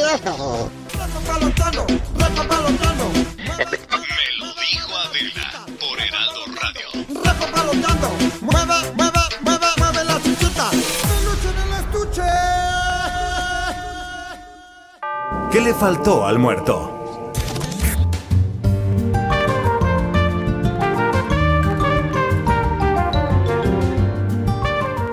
Bueno, pues ya estamos de regreso. Interesantes los temas que abordamos el día de hoy. Y nos acompaña el doctor Arturo Ayala, arcipreste, perdón. Él es neurocirujano. Eh, muchas gracias, doctor. Bienvenido. Oiga, un poco para hablar de. Yo estuve leyendo un artículo este fin de semana en el New York Times. Este, pues a propósito de, eh, pues qué tan perniciosos eh, y qué cuánto pueden influir en la conducta al grado de tener eh, pues estos estos arranques como el que vimos en, la escuela eh, en Torreón de este niño que llegó y mató los videojuegos este de qué estamos hablando doctor se han hecho estudios eh, muy importantes al respecto. Sí Adela pues mira curiosamente a raíz de que se dan pues eh, formas de entretenimiento como medios electrónicos y videojuegos, no podemos culpar que los videojuegos sean la causa de muchas cosas, de esos arranques. Más bien yo creo que es un, una situación multifactorial. Eh, obviamente los chicos que abusan, como todo eh, situación de que se exceden en algunas situaciones como usar videojuegos, Sí está bien descrito en los tratados incluso actuales de psiquiatría o de neuropsiquiatría que el abuso de estos conlleva una situación que puede desencadenar algo como una pues una acción tan aberrante como es la que hemos visto ¿no? en, en estos últimos años. Definitivamente eso nos habla de que pues tenemos que tener más atención en los chicos, ¿no? Creo que antes mucho nuestra forma de divertirnos era cuestiones más físicas, fútbol, eh, etcétera. Y sin embargo ahora vemos con mucho, mucho arraigo el, videojuego en todas sus formas. Entonces muchos de los videojuegos son violentos. Sí, eso. Bueno, vivimos en un mundo y, y, estamos inmersos en un mundo violento, ¿no? Totalmente. Este, pero pues la, la, incidencia, es decir, la comparación, y hay muchos estudios al respecto y muchos documentos al respecto de eh, pues estos, estos jóvenes que han tenido ¿no? estos actos que usted califica muy bien como aberrantes, este es mínima comparación del consumo que tienen estos videojuegos, ¿no? Eh, Entonces, este, pues, no hay una relación, evidentemente no existe una. Exacto, no hay una relación proporcional, porque si no habría esto muchísimo, ¿no? Exacto, es, desproporcionado. Exacto, no, yo por eso hablo que es una cuestión multifactorial. A lo mejor vemos que este chico tenía ya situaciones personales, posiblemente ya depresivo, posiblemente ya tenía alguna situación emocional que se desequilibra a lo mejor en algún momento. Y como te digo, no podemos echar la culpa al videojuego, ¿sí? si no esto sería una pandemia. ¿no? Aquí la cuestión es que ciertas eh, personas son vulnerables a esos cambios, son vulnerables a en dado momento perder el control y al perder el control pues pasan situaciones como esta. Sí está bien descrito que causan adicción en mucha gente. Eso sin duda, ¿no? que causa adicción el videojuego en general. Pero el videojuego, pero el, consumo de redes sociales, pero el teléfono, pero eso sí, eso. Gente que va en el 2500 de Candy Crush es una adicción. sí, no, claro, claro, eso sin duda. Y, si vamos al, al, pues, hay gente que es adicta al Facebook, por ejemplo. ¿A qué se debe eso? Eh? Pues eh, finalmente eh, el cerebro sí, encuentra una satisfacción con esos, esos mecanismos. ¿sí? ¿Lo que pasa con una droga? Pues vamos a ponerle con algo muy, muy similar en cuestiones cerebrales. ¿Por qué? Porque obtiene atención, obtiene incluso pues información, compañía, compañía y eso el cerebro lo toma como algo adictivo, ¿sí? Entonces sí está bien descrito en muchas ocasiones que el chico que tiene un videojuego eh, a lo mejor pues que te gusta un si el Candy Crush es muy bueno hay, hay otros este pues ya más violentos. Y entonces se pierde a lo mejor en ese momento la seriedad de la violencia que en realidad es sí entonces la pone muy superficial lo hace también como una situación que ya no la palpa como una tragedia sino como un entretenimiento. Algo lúdico. algo viene y digo, este es como el, el, gatillo en muchas ocasiones. No podemos decir que para todos, porque aquí tiene mucho la cuestión de temperamento de cada quien, la educación que hay en casa definitivamente también es muy importante. Y bueno, todo el apoyo que se tiene de, del resto de, la sociedad, ¿no? La gente que te dice que no hay que abusar, la gente que hay, te hay una todo adicción a la, a la, tecnología en ese sentido, y a lo que te ofrece la tecnología, ¿no? Me mandaron un video muy bueno de de las de, de, cómo la gente se hace también adicta a las aplicaciones, ¿no? Y que ya hay aplicaciones pues para todo para absolutamente todo, ¿no? Bueno, para todo, o sea, pero hasta, vamos, para el súper, que eso es muy útil, pero hay para, hasta para enseñar a besar hay aplicaciones. Te lo juro. Y entonces tienes que besuquear tu teléfono, que aparte es algo asqueroso porque también hay distintos eh, artículos de todas las bacterias que tiene este teléfono, ¿no? Pero así hay aplicaciones para cada cosa. Sí, para cada cosa. Te voy a mandar ese video, está buenísimo. Pues llega un momento en que ese paquete de aplicaciones te facilita muchas cosas, pero también te, te pone como una situación que ya no necesitas aprender, ¿no? Por ejemplo, nosotros cuando vemos en las carreras universitarias, antes teníamos que leer muchos libros para aprender muchas cosas. Y ahora con la sencillez de hacer una consulta en, Wikipedia o consulta, pues eh, a veces los chicos lo hacen de una manera inmediata y entonces ya el proceso de aprendizaje se va haciendo más corto. Se acorta. Se acorta. Porque antes nos tocaba leer muchos libros para contestar y ahora lo haces en una aplicación. Sí, eso, eso también es algo que se ve actualmente. Eh, Maca tenía una pregunta que hacerte ah, para ahí. Sí, claro. Es que, bueno, con este tema que hace unos meses se hizo viral, por ejemplo, hablábamos de quien fuera embajador de México en Argentina, el señor Valero, y vimos ahí pues una, una carta, ¿no? Que, que su doctora eh, pues había hecho pública y que decía que derivado pues de un tumor que había padecido en el cerebro y del tratamiento que se le dio, pues podía tener distintas, eh, pues sí, distintas acciones, distintas conductas, como la cleptomanía. Bueno, las manifestaciones neurológicas de los tumores son muy amplias. De hecho, una gran proporción inicia con cambios de personalidad, cambios en la atención, defectos de memoria, algo que a veces son muy sutiles. ¿sí? Entonces, los tumores cerebrales se comportan a veces de, manera, de una manera muy, muy lenta o a veces en algunas otras cosas muy aparatosa. ¿no? Hay gente que sí tiene tumores que van creciendo y el cerebro tiene una respuesta de adaptación lo más que se pueda.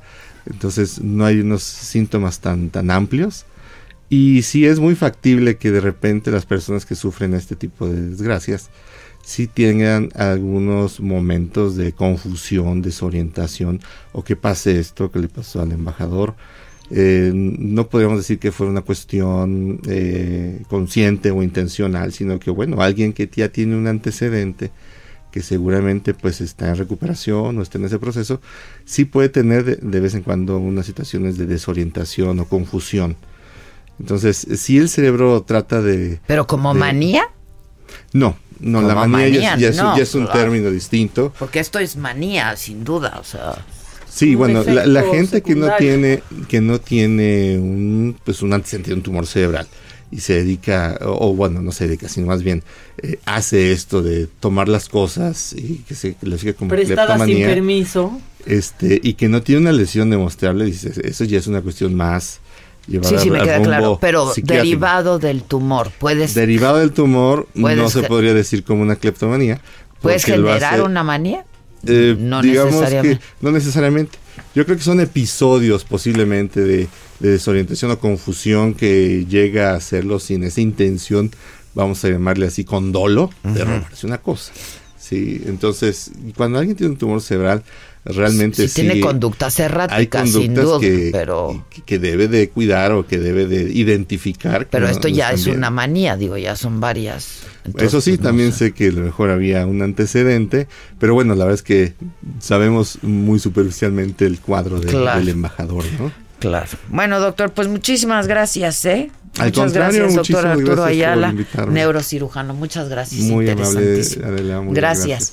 Este, tienes más macabrón, ¿no? Sí, más macabrón y mensajes en, WhatsApp que te voy leer un par. Ok. Eh, pero dicen, ah, que preguntáramos sobre la opinión de la Iglesia de la Luz del Mundo a Bernardo que estuvo aquí. Mucha gente se, se enganchó con, con el tema del... Es que es interesantísimo, la, verdad es interesantísimo. Si tienen oportunidad de veras, lean el libro, es de muy fácil lectura, está bien interesante y explica pues la importancia del Estado laico y de por qué en este momento está bajo amenaza. Sí. Y desde Acapulco nos saludan también, que extrañamos, pero sí, hay macabrón, todavía hay macabrón, siempre podemos confiar en que hay macabrón, porque hoy que vi la mañanera, fíjate que AMLO, sin querer, o no sin querer, más bien, describió a Bartlett sin darse cuenta.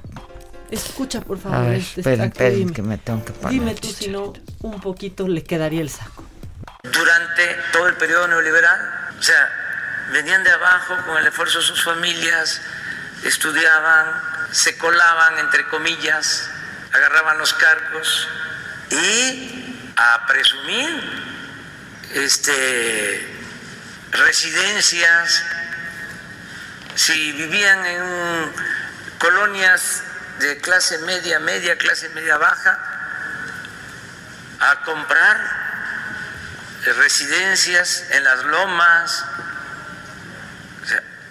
eh, de las más grandes, casi una manzana, y aprendían a jugar golf y digo, el golf es este no es un deporte como cualquier otro, o sea, pero por las exquisiteces. Y luego departamento en Miami y en Nueva York y San Diego, ah, pues claro, San Diego, este, pues así era el modelo. Entonces. No, pues que le pató al presidente. no está hablando de Bartlett. Presidente, por favor, ya deshágase de eso, porque sí está cañón, cañón. O sea, no se dio cuenta, pero estaba hablando, o sea, que si casas en las lomas, que de una manzana, que si departamentos, que si juega Bartlett, claro. está macabrón, sí. Estuvo macabrón, no se dio cuenta. Nadie ahí en la sala se dio cuenta de esa descripción tan detallada que dio de Manuel Bartlett, el presidente. Y otra cosa macabrona es que fíjate que Gwyneth Paltrow, que es vegana, que es empresaria, que habla un perfecto español aparte. Bueno, pues eh, ya lanzó eh, una vela con olor a su vagina. y eso no, podrías pensar que tienes que llevar a tu monólogo. o sea, ¿qué es eso? Y podrías pensar que eso está mal. Pero está peor que ya está agotada, no la vagina, la vela. Ya se agotó. La, la sacó a la venta en su página. Bueno, su marca se llama Goop. Eh, y la vela dice, y dice, This smells like my vagina. Así se llama la vela. Y lo que pasa es que dicen que estaba... Que huele bien rico. Pues sí, que huele... Ay, qué idiota eres. Ya está bien prendida la, vela de, de Winnet. Pero que estaba pues ahí con, con su equipo sacando olores para un nuevo, un nuevo perfume. Y que de pronto olió eh, y dijo, This smells like my vagina y a todos les dio mucha risa y entonces decidieron mejor pues esta, este olor eh, hecho con geranio, bergamota cítrica, cedro, eh, yuxtapuestos con rosa damasco y semilla de abel mosco, bueno, pues unirlas y hacerlos una vela y ponerlas a la venta en la marca de Winnet Paltrow. Y se está vendiendo. no, se está vendiendo, está agotada por 75 dólares. Ustedes podrían, eh, pues, saber a qué huele la vagina de Gwyneth Paltrow y al mismo tiempo, pues, que toda su casa huela a ella. Este, pero, pero sí, ya ha tenido unos resbalones la Paltrow con, con esto, ¿eh? Porque hace unos meses, pues lanzó un artículo que era como en forma de huevo y decía que, que estimula la vida sexual de las mujeres. Ese, ese, pues así, una cosa de plástico en forma de huevo. ¿Qué era? ¿Un objeto? Un objeto. Que así ¿Pero se qué estimulaba, con él? que así podías estimular tu vagina. Ah, Y que aparte aportaba salud sexual a las mujeres. ya la desmintieron, pero pues sí se vendió. Se vendió también, si o ustedes sea, quieren, es una empresaria inteligente. ¿Cómo? Vale más de 200 millones de dólares su empresa. No, O sea, hombre, y uno aquí haciendo Todo gracias al olor de su vagina. Ahí está. este, cabrón, ¿o no? se está cañón. Pues sí, yo digo, pero bueno. Oigan, tengo a Florecita Amargo en la línea que la detuvieron, que le quitaron su tos. Florecita, ¿cómo estás? ¿Cómo estás, Adela? Muy, muy contenta de, de escucharte. Igualmente, feliz año, feliz año. Ah, feliz año igualmente para ti, hermosa, igualmente. Adoro a esta escuincla. ¿Qué andabas haciendo, hija? ¿Dónde fue en Guadalajara, verdad? Sí, en Guadalajara, en el centro. A ver, cuéntame. Pues es que estábamos, fui una convivencia con mis seguidores y cuando terminé de, estábamos dándonos fotos y llegó gente del ayuntamiento, me quitaron mi teclado, me quitaron mis atriles, mis micrófonos, mis todo. Se lo llevaron, lo aventaron, la gente se puso así como de chin, como de qué está pasando y me empezaron a defender y les empezaron a gritar rateros y ellos se lo llevaron. Y luego al otro día, pues se hizo como viral el video y me habló el alcalde. Nos vimos y me vi con la secretaria de Cultura y ya este me, me, me con- dicen que cuento con todo su apoyo, entonces vamos a hacer el Día Nacional del Artista Callejero. Pues sí, el arte urbano, ¿no? Sí, o sea, eso es lo muy importante, es algo que se debe reconocer, o sea, yo me sentí muy impotente cuando me quitaron mis cosas porque me puse a pensar en todos los artistas callejeros que, que son tratados como delincuentes. Pero ¿qué, qué, ¿no? qué, qué, qué argumentaban? ¿Que no podías estar en la calle? ¿Qué así? ¿Que ¿Tocando o qué? Sí, o sea, decían que no, que no se podía, que era que era espacio, que eso se tenía que pedir un permiso. Les digo, es que miren, tiene- tenemos que tener un criterio. O sea, hay artistas que vienen de Italia, de otras partes, y hay, hay veces que un artista callejero pasa y quiere compartir y no va a poder ponerse a... a- ay, espérenme, dejen, voy por el permiso. O sea, claro. hay momentos en, en los que tiene que haber una apertura. O sea, ¿cómo, cómo en Londres, en Londres toqué en el piano Claro. afuera, no hubo problema. Fui a París, la gente, hay, hay lugares súper céntricos donde los artistas pueden llegar y tocar y hasta bocinas ponen. Claro, ahí en Chatelet, ocasión, en Leal. o sea, en esta ocasión yo incito a todas las autoridades de que, por favor, o sea, una cosa es que ya cuando se quieran establecer, pues ya ahí es otra cosa. Pero un artista callejero, parte de su magia es la espontaneidad. Claro, que O pasa por ahí, se sea, echa un palomazo, ¿no? Exacto, salvan vidas, están, estamos compartiendo amor, además estábamos hablando del amor propio. Y yo la verdad hice un video donde me puse a llorar porque, o sea, es llevo cinco años y digo, o, bueno, llevo 15 años, pero cinco años dedicándome al arte callejero y me dio muchísima, de verdad, muchísima tristeza que, que la gente les estaba llorando a, la- a los del ayuntamiento, a los instructores, y la gente así como si fueran robots, o sea, frío. Con y eso un- me da, eso me da la, como que una sensación de, de pero que en qué época estamos viviendo tan deshumana- Deshumanizada, sí, deshumanizada? con una indiferencia brutal, ¿no? No. Sí, o sea, me, me sentí impotente, me sentí de verdad este con mucha tristeza, pero después la esposa del presidente AMLO, Ajá. Beatriz Gutiérrez Müller, me, me mandó un mensaje, un Facebook muy alentador y estoy quiero contactarla porque tengo una canción para ella que se llama Artista Callejero. No me digas, oye, ¿por qué no vienes aquí al programa y nos echamos el palomazo Y y la buscamos y la cantas? ¿Puedes de esta semana a la otra? ¿Podrías por ahí del martes? El día que tú digas, aquí te vemos. De verdad, bueno, me pongo de acuerdo. ¿Ok? Aquí te veo. Gracias. Buenísimo. me va a dar gusto verte. A mí también te quiero mucho, Florecita. Gracias. Bye. Es lo máximo este escuela. A mí me cae Y tiene, tiene un talento. La pianista loca del metro. Es una maravilla esta chava. Es una maravilla esta chava. Bueno, pues nada, a propósito de que es lunes, a propósito de que empiece el año y uno tiene sus probos y estas cosas, ahí les voy con la frase de hoy. Mi antifrase de hoy dice así, si es cierto que el estrés baja de peso, ¿por qué chingados no soy ya invisible? es pregunta que busca respuesta. Oigan, pues gracias, que pasen ustedes un buen día, que tengan un buen inicio de semana. El próximo lunes comenzamos con la saga ya, la nueva temporada y que muy probablemente estará siendo transmitida por el canal del Heraldo, cosa que nos tiene muy contentos, pero ya se los estaremos informando con oportunidad. Este, y pues eso, gracias Maca, gracias Pato, gracias Stephanie, gracias Quique, gracias El Víctor, gracias Leti, gracias a todos por ahí. Gracias México. gracias México. Oigan, Boneta, no puedo dejar de ver el video de Boneta, no puedo dejar de verlo. Te amo, Boneta. Y amo a, Lefer, pero amo a Boneta también. Y a DiCaprio. Y a DiCaprio. Son mis amores, son mis amores. Y eso, los quiero mucho. Nos estamos viendo. Bye, bye.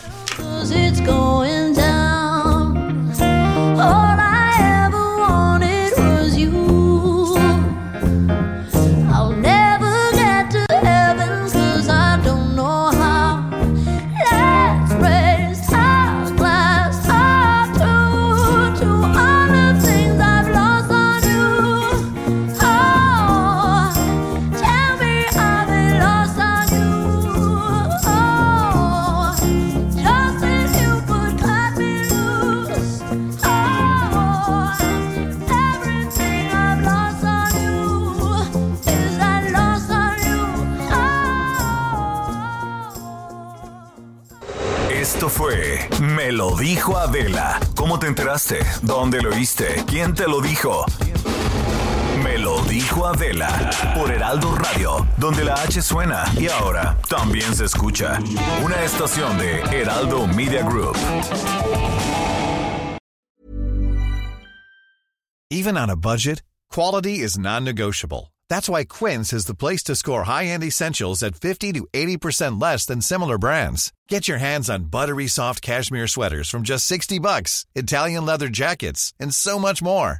And the best part about Quince, they exclusively partner with factories committed to safe, ethical, and responsible manufacturing. Elevate your style without the elevated price tag with Quince. Go to quince.com/upgrade for free shipping and 365-day returns.